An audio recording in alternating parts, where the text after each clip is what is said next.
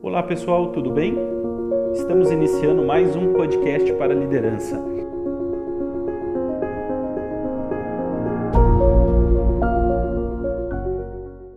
E aqui com vocês, eu sou Márcio Bissoli, consultor, treinador e mentor de líderes, reforçando minha missão pessoal de gerar conhecimento e experiência prática para você, através de conteúdos sobre gestão estratégica de pessoas.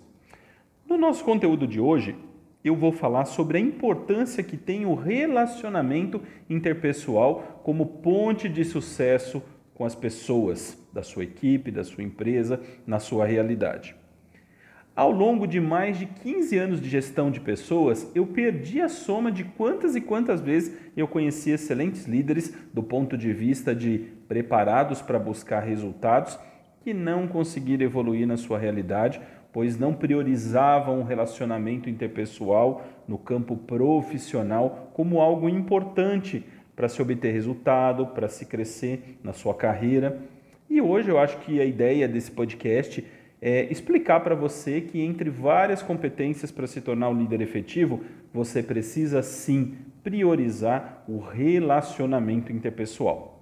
E até mesmo explicar bem o que seria este bom relacionamento interpessoal no trabalho.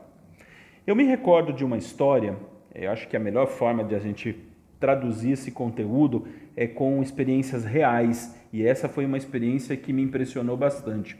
Eu me recordo de uma história que me chamou muito a atenção em um cliente do segmento industrial que precisava de um novo gerente para sua fábrica.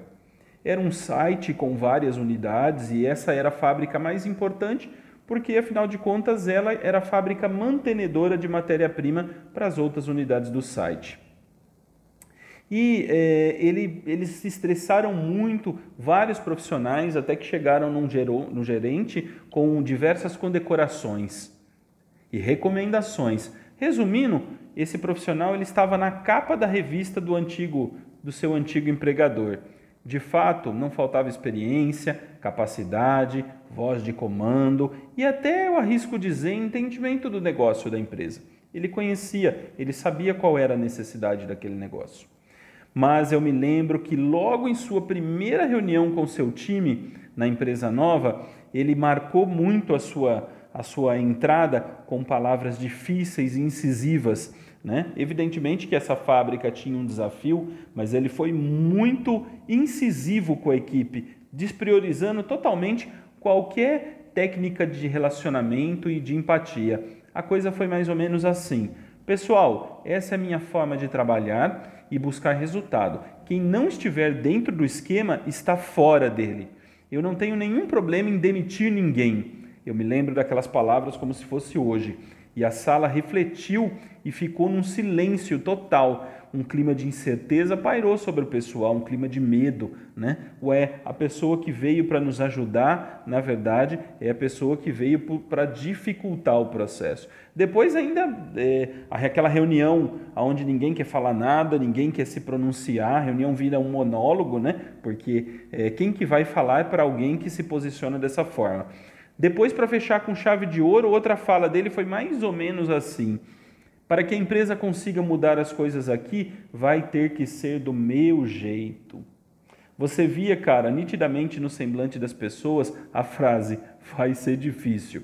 E para encurtar a história, em menos de dois meses, esse gestor condecorado foi desligado da empresa, pois ele não conseguiu ganhar o respeito das pessoas. Ele tinha muito conhecimento, muito conteúdo, mas ele não conseguia que as pessoas fizessem o que deveria ser feito naquele momento, naquela situação. E basicamente, a falha nesse processo todo foi em alguns pontos. E eu vou traduzir eles para vocês, tá ok? O primeiro ponto, que se você quer ser assertivo no campo do relacionamento, é importante que você tenha empatia e respeito pela equipe. Analisando essa história, eu quero dizer para você que o manifesto da liderança é puro relacionamento interpessoal. E é assim que o ato de influenciar pessoas acontece. Eu não estou pedindo para você fazer marketing pessoal ou qualquer tipo de política vazia dentro do seu ambiente de trabalho e sim em trabalhar o seu relacionamento como fonte de conexão entre as pessoas. E para isso, simplesmente você tratar as pessoas como pessoas. De coisas básicas, ao tipo, tenha bom dia, né? um bom dia verdadeiro, como está, como está o seu dia hoje, quais são as prioridades para o dia hoje, quais são as demandas hoje, e uma palavrinha poderosa que traz uma enorme conexão entre as pessoas. Precisa de algo meu para que a sua atividade flua hoje? Precisa de algum tipo de ajuda minha?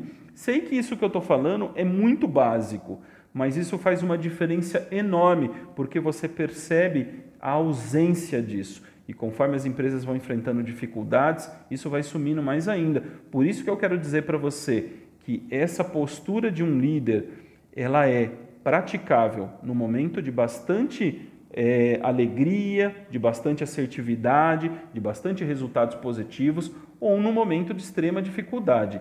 Lembre-se disso.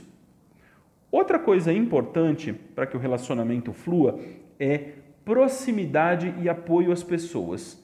Todos os melhores exemplos de liderança que eu tenho sabiam trabalhar o relacionamento de forma estratégica, mas eles, sem sombra de dúvida, tinham uma característica comum. Eles sempre estavam perto da sua equipe, gerando apoio, sempre muito atentos à cultura do setor, do negócio e no menor sinal de desequilíbrio, por um problema, por um, uma falta de uma matéria-prima, por uma máquina que quebrou, por N um conflito, ausência de uma mão de obra, sempre partiam em suporte das pessoas, com o único objetivo, ajudá-las a viabilizar o processo para que a coisa continuasse acontecendo e as entregas caminhassem com excelência. Proximidade é a palavra-chave. Outro ponto fundamental é valorização da atitude de equipe. A grande virada de chave para os líderes que sabem trabalhar o relacionamento, para aqueles que não sabem aplicar, é utilizar confiança nas pessoas. Infelizmente, cara, existem líderes que estimulam a fofoca, a cultura de desconfiança entre as pessoas, e isso é comum, infelizmente, mas é um veneno que destrói o relacionamento dentro da organização. Seu papel como líder é demonstrar a força do time, a importância que cada ser humano tem para a construção desse resultado e depositar confiança sobre as pessoas gerar um fluxo de comunicação forte com elas, através de reuniões, é, feedbacks, comunicado, trânsito de informações e eliminar, cara, qualquer ruído que exista dentro da cultura da empresa. O ruído, a fofoca é o veneno, é a degradação do relacionamento. E teu papel é, através da comunicação, estar superior a tudo isso. Uma vez eu fiquei refletindo sobre esses conceitos dentro de dois estilos de liderança. Um deles era aquele líder mais paisão, né? aquele líder que dava o ombro, ouvia as pessoas em situação de conflito, consolava elas com o ombro e tinha sempre uma, fase, uma frase positiva e tranquila: vai dar tudo certo, vai passar e o outro já era aquele perfil mais focado em resultado, tinha um pouco de dificuldade de ouvir, mas era sempre muito firme. Mas o que não foi feito para que a gente chegasse nessa situação e o que nós devemos fazer para resolver isso e sempre buscando soluções e achando as pessoas, a, encorajando as pessoas a fazerem aquilo que tem que ser feito.